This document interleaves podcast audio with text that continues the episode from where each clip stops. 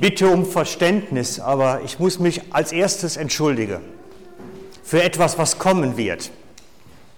Ich werde euch massiv überfordern heute Morgen. Das ist ein Erfahrungswert, den ich habe, dass ich die Neigung habe, zu viel zu komprimiert zu machen.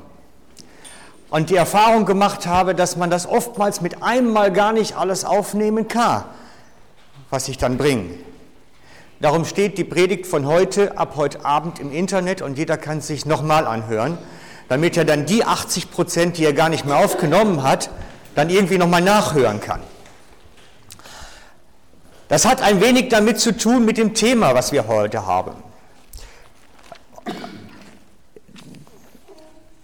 Dass es dieses Thema so gibt, liegt daran, dass ich mich seit sehr langer Zeit immer wieder und immer wieder mit dem Hebräerbrief beschäftige. Das ist eines meiner leidenschaftlichsten Bücher in der Bibel, weil da eine Tiefe drin ist, die ich nicht mal beim Paulus zum Teil so finde. Und ich möchte beginnen mit einem Vers im Hebräer 6, den Vers 1 eigentlich. Darum wollen wir die Anfangsgründe des Wortes von Christus lassen und zur vollen Reife übergehen.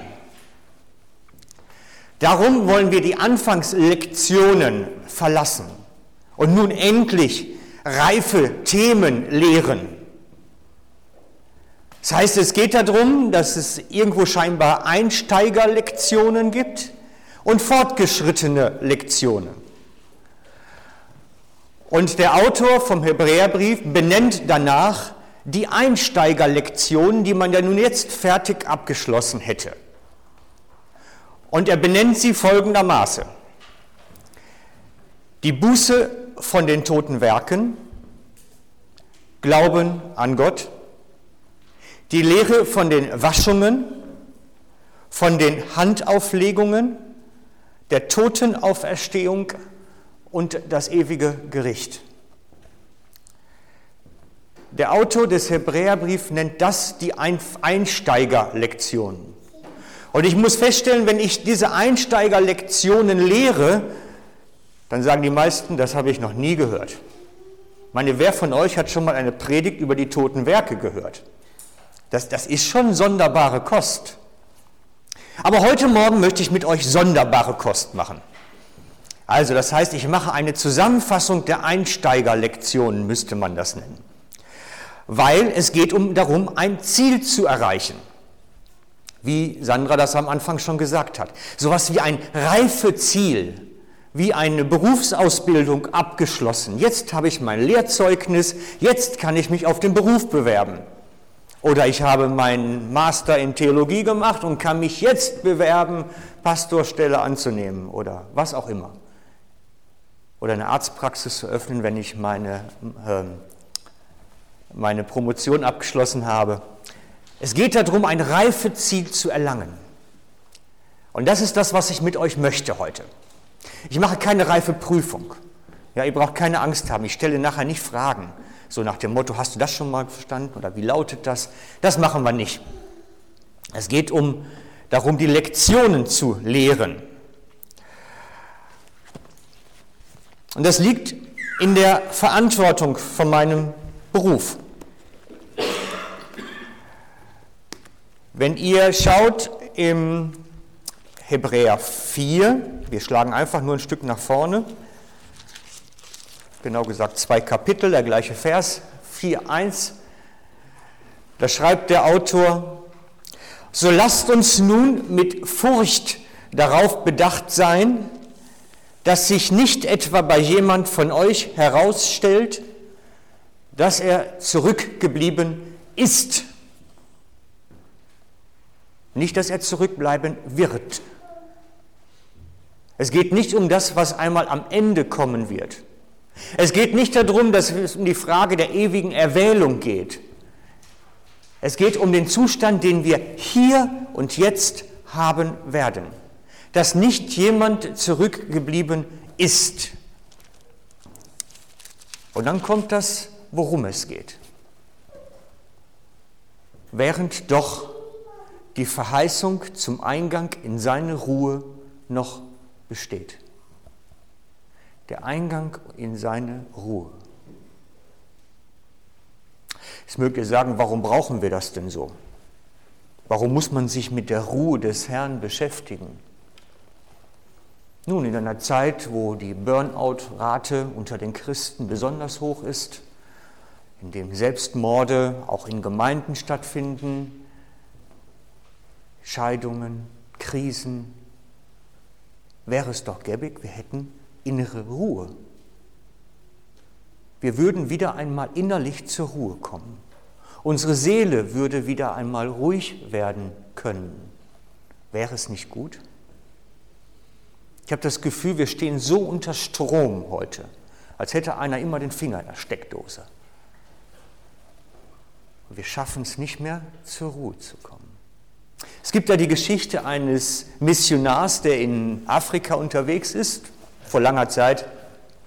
Und er hatte Schwarzafrikaner als Träger, die sein Gepäck nun von einem Dorf zum nächsten trugen. Und er peitschte die durch den Urwald da oder Savanne oder wo sie unterwegs waren, ist auch egal.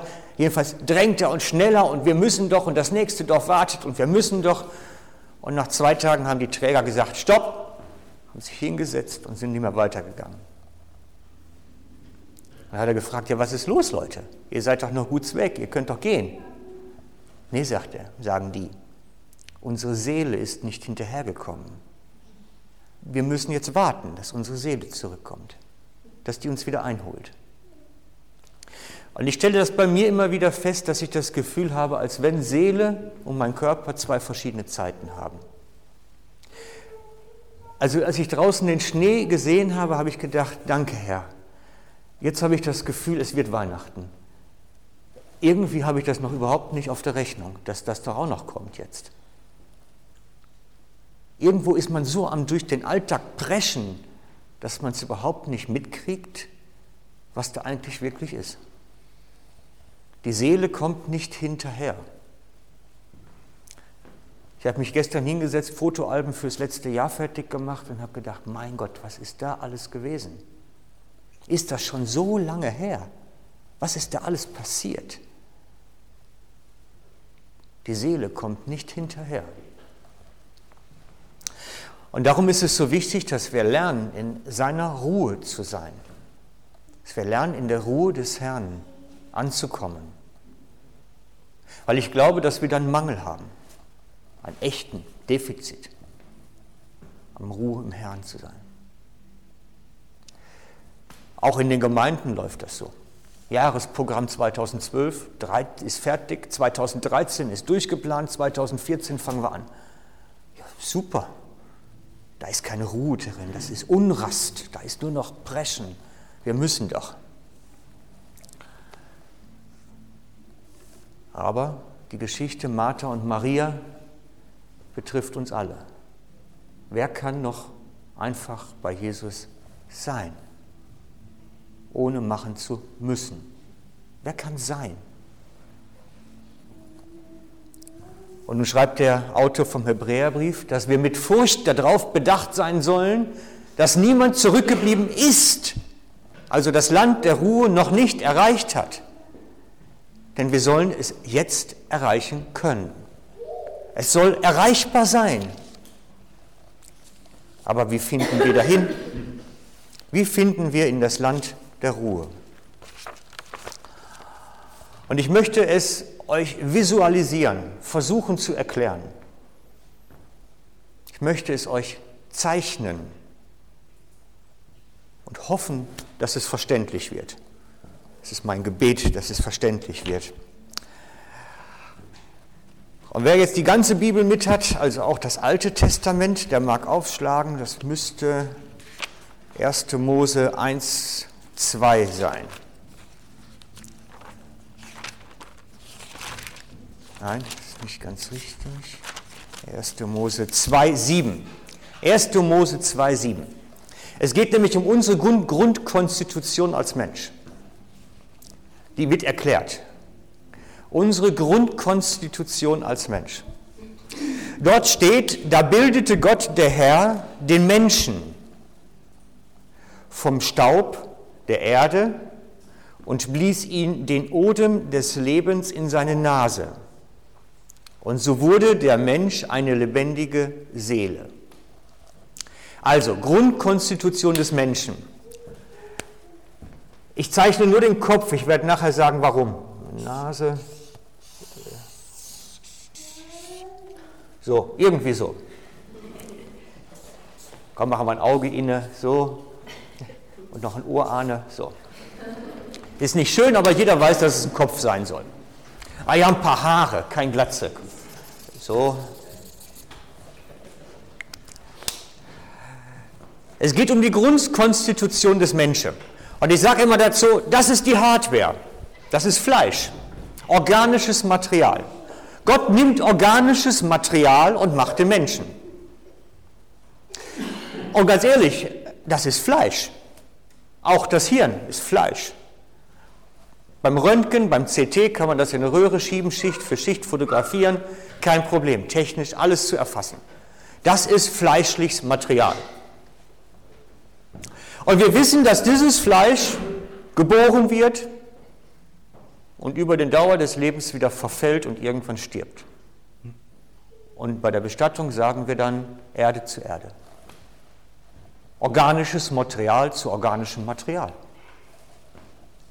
Gott nimmt organisches Material und bläst ihm die Seele ein. Das heißt, im Menschen gibt es einen Bereich, der ist nicht sichtbar. Er bläst ihm die Seele ein. Die findet kein CT, kein Röntgen, kein gar nichts. Die Seele ist nicht zu finden. Da kannst du ihn aufschnippeln bis ins Detail. Die Seele ist nicht zu finden. Das ist nicht Fleisch. Das ist die Software. Ich habe als junger Mann, oder mein Sohn war das eigentlich, der kam mal auf die Idee, er wollte die Software, wollte mal rausfinden beim Computer, wo das Programm jetzt geblieben wäre. Und hat dann, dann als Kind da rumgeschraubt und versucht, den PC aufzukriegen und suchte jetzt das Programm.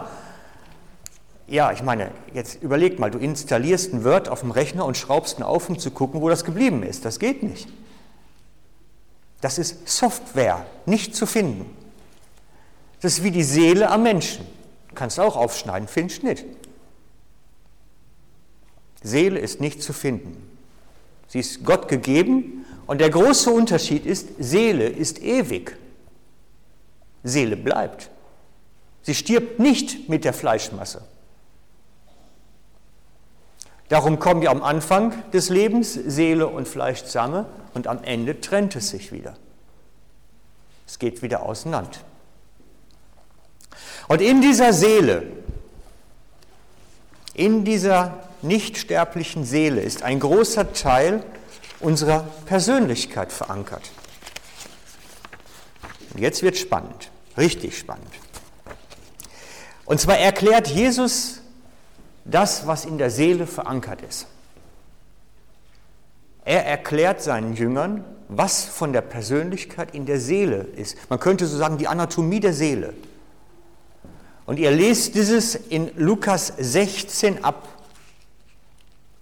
Vers 19 müsste es eigentlich sein. Lukas 16.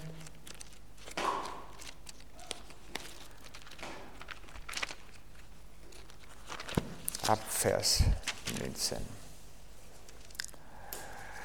Es war aber ein reicher Mann, der kleidete sich in Purpur und kostbare Leinwand und lebte alle Tage herrlich und in Freuden. Es war aber ein armer Mann namens Lazarus, der lag vor dessen Tür voller Geschwüre und begehrte sich zu sättigen von den Brotsamen, die vom Tisch des Reichen fielen. Es kamen sogar Hunde und leckten seine Geschwüre. Es geschah aber, dass der Arme starb und von den Engeln in Abrahams Schoß getragen wurde. Es starb aber auch der Reiche und wurde begraben. Und als er im Totenreich seine Augen erhob, da litt er Qualen sieht er Abraham von ferne und Lazarus in seinem Schoß. Und er sprach, Vater Abraham, erbarme dich über mich, sende Lazarus, dass er die Spitze seines Fingers ins Wasser tauche und meine Zunge kühle, denn ich leide Pein in dieser Flamme. Abraham aber sprach, Sohn, bedenke, dass du dein Gutes empfangen hast in deinem Leben und Lazarus gleichermaßen das Böse. Nun wird er getröstet, du aber gepeinigt.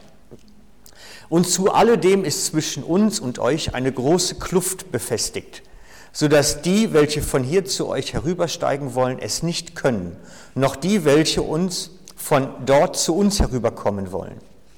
Da sprach er, so bitte ich dich, Vater, dass du in das Haus meines Vaters sendest, denn ich habe fünf Brüder, dass er sie warnt, dass nicht auch sie an diesen Ort der Qual kommen.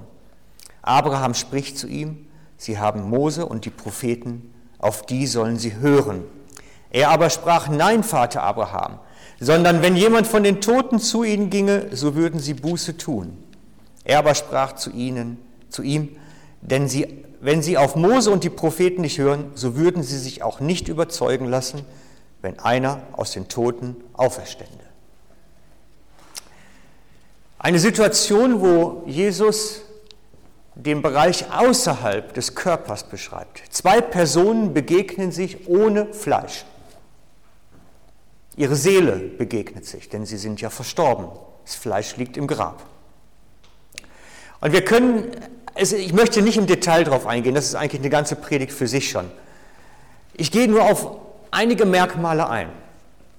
Erstens, die beiden haben ihre Persönlichkeit behalten. Der reiche Mann ist immer noch der reiche Mann und Lazarus ist immer noch Lazarus. Und sie wissen von ihrem Namen, von ihrer Geschichte, die sie gehabt haben. Der reiche Mann weiß in der Ewigkeit noch, dass er fünf Brüder hat. Das heißt, seine Erinnerung ist noch da. Und er weiß, dass er auch in Saus und Braus gelebt hat. Auch das weiß er noch, definitiv. aber auch ihre Persönlichkeit ist noch erhalten. Der reiche Mann meint immer noch rumkommandieren zu können, wie er es in seinem Haus getan hat. Schickt die Boten hierhin, dahin, den Diener, hol doch mal Wein. Schick mal den Abraham meinen Brüdern Bescheid sagen. Seine Persönlichkeit ist die alte.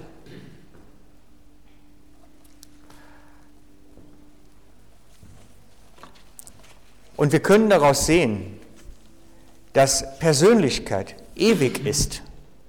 Wir nehmen unsere Namen, unsere Geschichte, unsere Persönlichkeit mit der Seele in die Ewigkeit. Sie bleiben.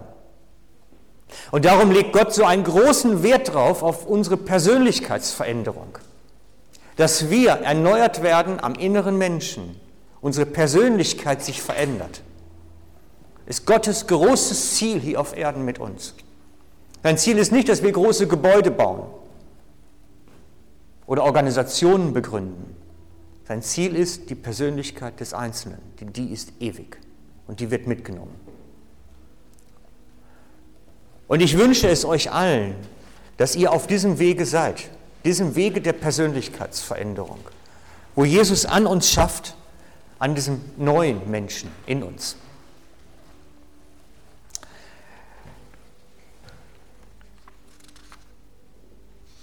Gut, wenn jetzt der Mensch aus Fleisch und Seele Christ wird, ich meine, das ist ja jetzt ein Nicht-Christ, sieht man ja. Wenn der jetzt Christ wird, passiert etwas ganz Besonderes. Ah, jetzt muss ich aufpassen, dass wir das vervollständigen, hier unsere Zeichnung. Da schreiben wir mal drauf die Persönlichkeit die ist in diesem gesamten grünen Bereich von Seele, ich schreibe da mal Seele rein, auch hier oben, ist die Persönlichkeit verankert. Wenn nun der einzelne Christ wird, sagt, ich möchte mit Jesus unterwegs sein. Ich möchte, dass er in mir lebt. Als Kind sagt man, dass man ihn in sein Herz hineinnimmt. Also mal davon ab, das ist eine Blutpumpe. Ja, also das müssen wir schon auseinanderkriegen. Das Herz brauchen wir Jesus nicht unbedingt drin. Das pumpt nur Blut durch den Mechanismus. Das ist Fleisch. Wir lassen Jesus in das Herz hinein, meint, wir lassen ihn eigentlich in die Seele hinein. Und ich mache da mal einen roten Punkt für. Wir laden Jesus ein, in unserer Seele zu wohnen. Wenn das, die Bibel vom Herz spricht, meint sie Seele. Das ist sprachtechnisch hervorzuheben. Also, Jesus kommt in unserer Seele wohnen, in unserer Persönlichkeit, in unserer Geschichte, in dem, was unsichtbar ist, was nicht zu röntgen ist. Da wohnt er. Und er beginnt sich von dort aus auszubreiten. Ich strahle das hier mal so ein bisschen wie eine Sonne, das Rote. Und das verändert dann allmählich die Persönlichkeit hier oben dass die sich immer mehr und mehr verändert. Je mehr sich Geist Gottes ausbreitet in der Seele, verändert das Persönlichkeit. Logisch, könnt ihr mir folgen? Oh, seid noch da, gut. ja, das ist Anatomie, biblische Anatomie. Geist Gottes breitet sich in unserer Seele aus, in unserer Persönlichkeit. Okay, soweit sind wir klar. Jetzt müssen wir erkennen, es gibt jetzt in dieser Zeichnung einen nicht roten Teil in der Seele und einen roten Teil in der Seele. Und irgendwann, ich strichel das jetzt mal so ein bisschen hier quer, irgendwann fängt das an, sich mehr und mehr auszubreiten. Darum schreibt der Epheserbrief, dass wir ganz erfüllt werden sollen, also nicht teilweise bleiben sollen. Jetzt müssen wir sehen, wie weit sich das ausbreitet in der Seele oder sich möglicherweise auch wieder zurückentwickelt, hängt ab von unserer Hingabe. Unsere Hingabe, die wir an Jesus geben, ist entscheidend für die Ausbreitung des Geistes Gottes in uns. Und wenn jemand sagt, ich habe Mangel am Heiligen Geist, ich spüre nichts mehr in mir, diese Liebe fehlt mir, diese Barmherzigkeit fehlt mir. Prüfe Hingabe. Habe ich mein Leben wirklich hingegeben? Bin ich parat, in seiner Spur zu gehen? Mache ich das wirklich? Im Korintherbrief schreibt Paulus an die Korinther, prüft euch, ob ihr im Glauben seid. Und das Prüfkriterium, was er dann anführt, ist, dass Jesus in euch regiert. Also, wenn du wissen willst, wie viel Jesus in dir ist, prüfe, ob er regiert. Lebe ich wirklich für ihn? Als junger Mann, da ist man ja so in der ersten Liebe, der ersten Begeisterung, in der ersten Füllephase, könnte man sagen, hier. Da war ich davon überzeugt, der Herr will mich in Sibirien haben felsenfest. Ich hatte einen Gebetseindruck gehabt einmal und da war mir klar, oh, Sibirien, da musst du hin, nach Ulaanbaatar. Das ist die Stadt, wo der Herr mich haben will, wo ich sein Wort verkünden soll. Und das war so präsent, dass ich immer einen Koffer gepackt hatte. Ich habe wirklich einen fertig gepackten Koffer gehabt zu Hause und habe zwei Jahre Russischkurse besucht an der Volkshochschule, weil ich glaubte, der Herr will mich da haben. Dass ich auch wirklich jede Nacht bereit war, weil morgen könnte per Post das Flugticket bekommen, dass ich los muss. Naja gut, ist natürlich ein bisschen, wir lächeln heute darüber, es ist so dieser erste Eifer für den Herrn, die erste Liebe der Begeisterung. Aber ich frage mich, haben wir uns nicht in unserem Leben so inzwischen fest verankert, dass der Herr uns gar nicht mehr gebrauchen kann? Was wäre denn, wenn er uns wie Philippus lossenden wollte, geh in die Wüste? Und plötzlich findet er sich nachher in einer anderen Stadt wieder und bleibt dann da. Wir sind so verwurzelt zum Teil in unserem Leben, dass er uns kaum noch gebrauchen kann. Das ist eine nüchterne Realität und da muss ich mich ständig immer wieder gegen wehren. Ich merke es ja jetzt schon alleine, wie mühsam das ist, von Breitenbach nach Zofingen zu gehen, allein schon. Mit Hausverkaufen und Zügeln und dies und das und jenes. Aber der Herr braucht mich jetzt da, also heißt das Koffer packen. Die Ausbreitung des Geistes Gottes hat damit zu tun, ob der Herr mich leitet.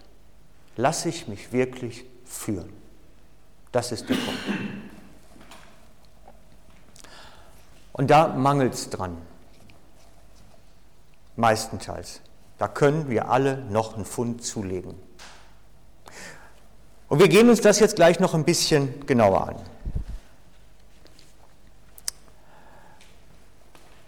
Dieser Geist Gottes will uns leiten.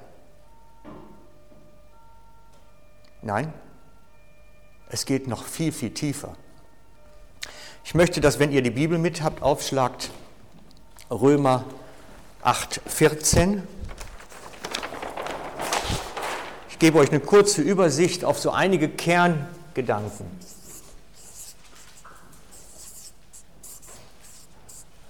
Römer 8, 14.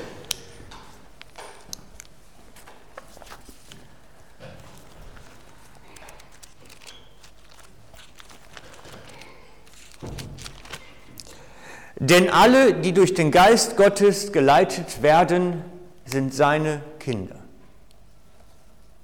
Denn alle, die durch den Geist Gottes geleitet werden, sind seine Kinder. Und ich habe alleine zwei Wochen mich mit der Frage rumgetrieben, kann man den Umkehrschluss ziehen? Was ist mit denen, die sich nicht leiten lassen? Die nicht den Impulsen Gottes nachgehen? Verlieren sie ihre Gotteskindschaft? Ich lasse das mal so im Raum stehen, zum Grübeln und Nachdenken. Weil wir gehen noch einen Schritt weiter. Offenbarung.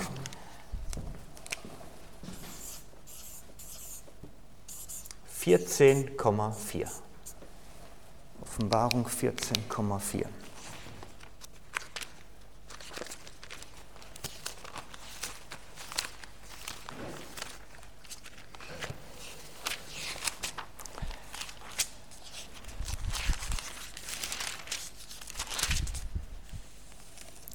Es geht um die Männer und Frauen, die am Ende der Zeit bei Jesus sein werden, also eine Sicht auf den Himmel. Und da beschreibt der Johannes im Offenbarungstext, diese sind es, die dem Lamm nachfolgen, wohin es auch geht. Diese sind es, die dem Lamme nachfolgen, wohin es auch geht. Das impliziert eine Wanderschaft. Das Lamm ist in Bewegung und die Jünger hinterher. Jüngerschaft ist hinter Jesus her. Ganz praktisch durch unseren Tag hindurch. Und darum will ich auch nicht mehr die Leute einfach zu einer irgendeiner anderen Denkweise herführen oder zu anderen Überzeugungen, sondern Jesus sagt, macht zu Jüngern alle Völker. Also macht zu Menschen, die wirklich hinterhergehen, die in Bewegung sind. Bewegt euch. Bewegt euch auf die Impulse Gottes hin. Diese sind es, die dem Lamme nachfolgen, wohin es geht. Und das ist nicht immer lustig, wohin es geht. Das ist manchmal ganz schön haarig. Aber wenn wir, die, wenn wir den Matthäus 28, 20 Text uns anschauen, da steht nämlich als letzter Vers, siehe, ich bin bei euch alle Tage. Mit wem ist Jesus alle Tage? Mit denen, die mit ihm unterwegs sind. Ich bin nicht mehr bereit, solche Verse zu isolieren. Die Zusage steht mit dem Auftrag. Macht zu Jünger, seid unterwegs. Und siehe, ich werde alle Tage bei euch sein. Die massive Gegenwart Gottes ist denen verheißen, die auf dem Weg sind. Und das wünsche ich uns allen, dass wir diese mächtige Gegenwart Gottes erleben. Das wünsche ich uns allen.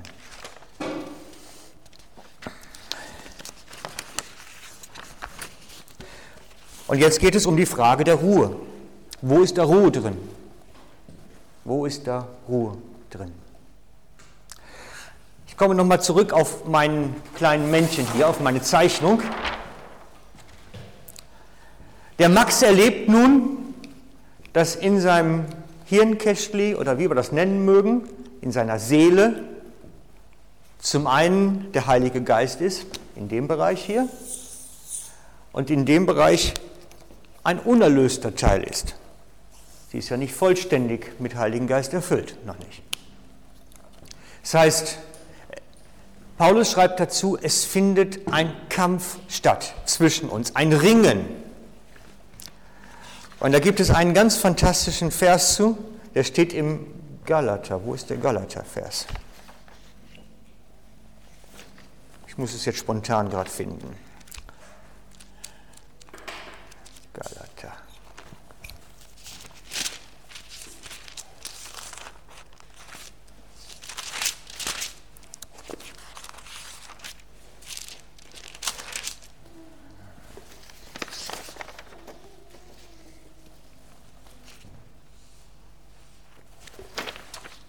Auch das passiert mal, dass man eine der benötigten Stellen nicht griffbereit hat.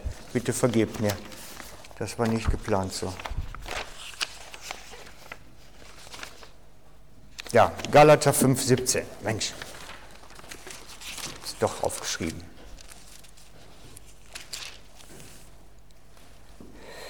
Ich sage, im 16 geht's los. Ich sage euch, wandelt im Geist. Wandelt im Geist. Das heißt, seid unterwegs aus diesem Teil eurer Seele heraus. Lasst euch leiten aus dem Teil des erlösten Teil der Seele. Lasst euch leiten aus dem Teil, wo Gott in euch wohnt. Wandelt im Geist.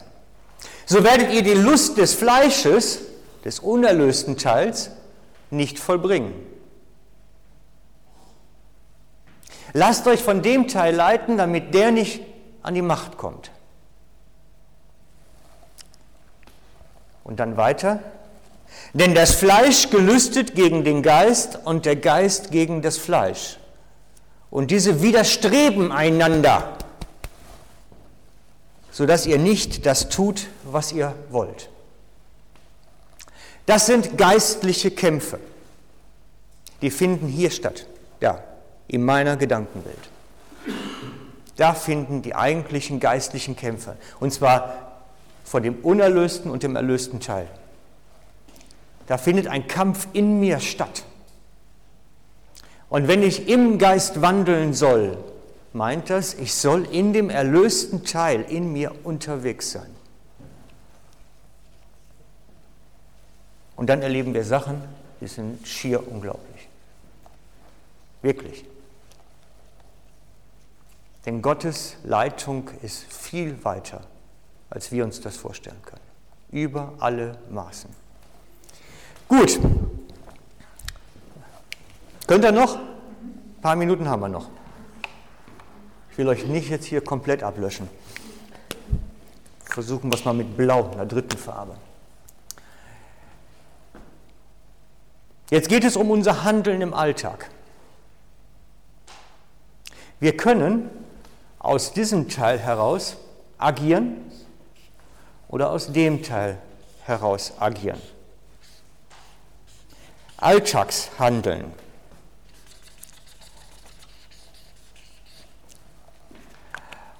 Und zwar sagt die Schrift, wenn wir aus dem unerlösten Teil unserer Seele wirken, nennt sie das die toten Werke. Das sind tote Werke, wie es im Hebräer 4 steht. Entschuldigung, 6. Hebräer 6, die toten Werke. Es sind Werke, die aus dem Fleisch geboren sind.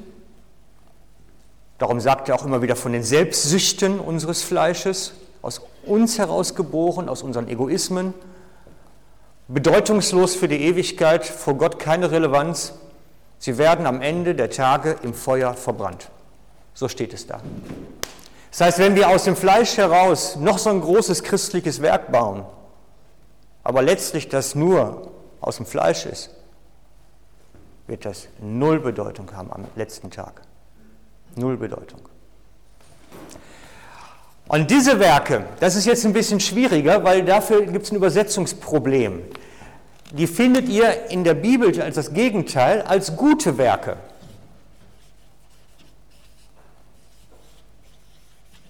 So werden sie in der Bibel fast immer genannt. Das Problem ist, es müsste eigentlich anders lauten. Es müsste eigentlich lauten Gottes Werke. Das wäre der richtige Begriff, aber das würden die meisten nicht verstehen. Gute Werke, Spenden von Bekleidung, Spenden von viel Geld, was weiß ich nicht alles, können alles tote Werke sein. Es ist möglich. Das kann noch so toll aussehen nach außen. Wenn das aus dem Fleisch geboren ist, ist das totes Werk. Gutes Werk ist Gottes Werk, ist das, wo er mich zu anstiftet, was er mir sagt, was ich tun soll.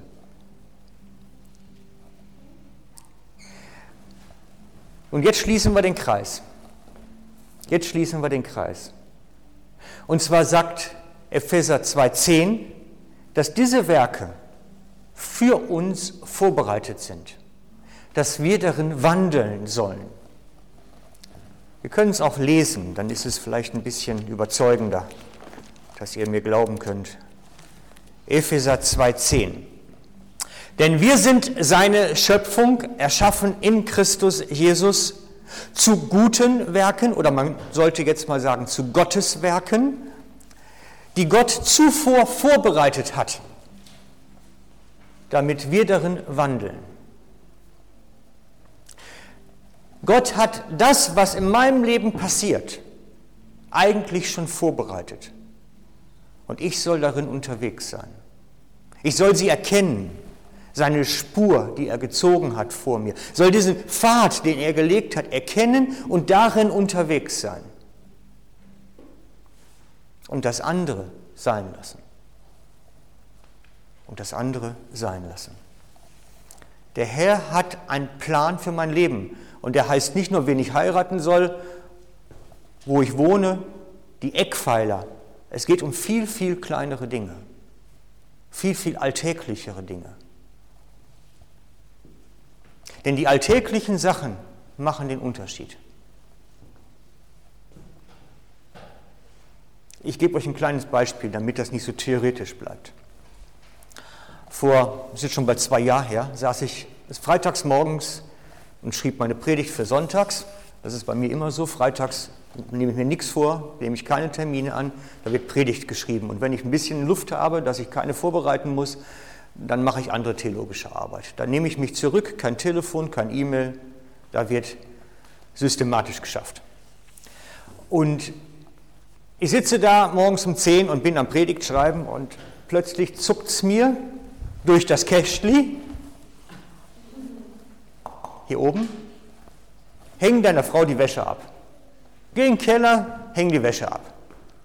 Ich denke, nein, das ist nur Seele, das ist nicht gut. Herr, ich bin am Predigt schreiben, das ist heiliges Land, da musst du mich ungestört arbeiten lassen.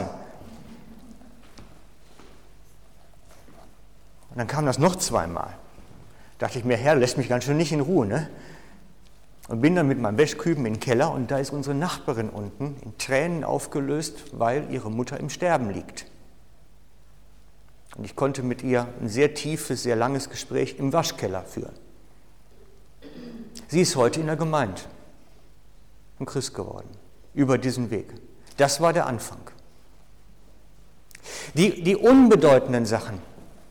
Der Herr hatte es vorgehabt, dass ich Wäsche abhänge. So banal kann Gottes Leitung sein, aber so wichtig. Das war eines der vorbereiteten Werke. Häng die Wäsche ab. Und darum sage ich immer, Jesu Nachfolgen heißt dieses lurge darauf, wo ist der nächste Schritt? Wo ist das nächste, was er parat hat für mich? Und meine stille Zeit morgens beginnt damit, dass ich einfach vorm Wecker sowieso aufwach, liege im Dunkeln und nur frage, Herr, mach mich parat für heute. Was ist wichtig? Was hast du heute vor? Ich will einfach den Blick kriegen für das, was du hast heute. Was ist deins? Und das sind meistens Sachen, die mit Begegnungen zu tun haben, die mit Menschenbegegnung zu tun haben. Da ist sein Augenmerk in der Begegnung der Menschen. Und der Hebräerbrief sagt uns jetzt, wo das Land der Ruhe ist, nämlich dann, wenn ich hier drin unterwegs bin, in seinen Werken. Er schreibt, alle Werke sind seit Grundlegung der Welt bereits festgeschrieben und geplant. Es ist abgeschlossen gewesen nach der Schöpfung. Auch mein Leben ist schon bereits abgeschlossen gewesen. Die Werke sind geplant. Es geht nur noch darum, es auszuführen. Hebräer 4 ist es wieder.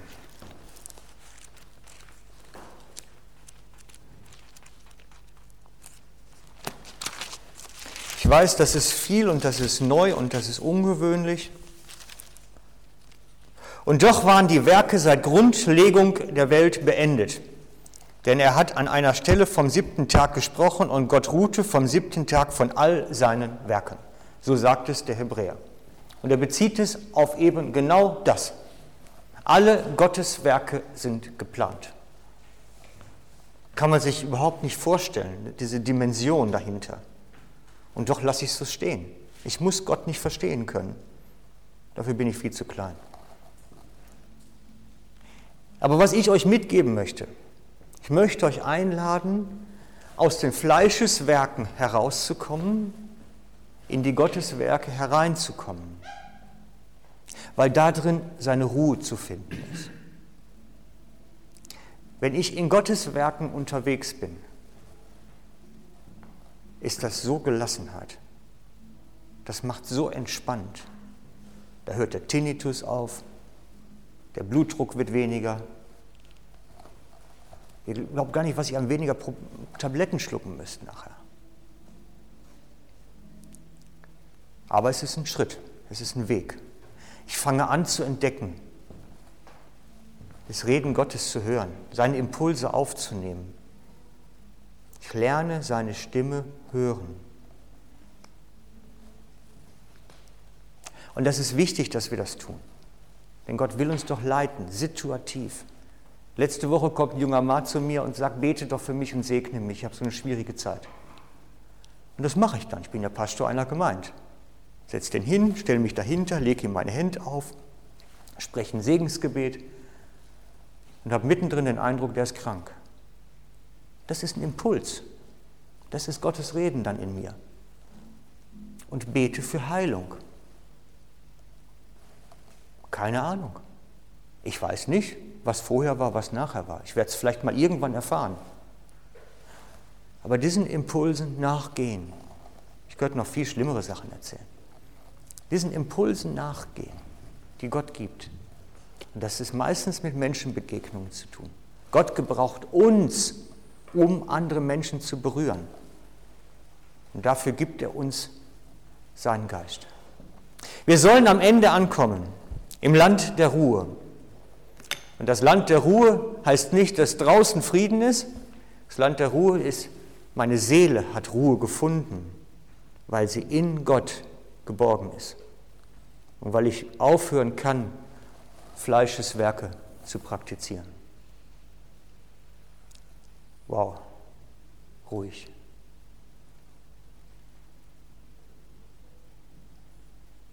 Wir machen immer Übungen mit dem Konfis. Fünf Minuten still sein, einen Bibeltext lesen, fünf Minuten still sein. Das ist eine gute Übung. Ich empfehle euch, lasst Ruhe zu und hört auf, Fleischeszeug zu machen. Amen.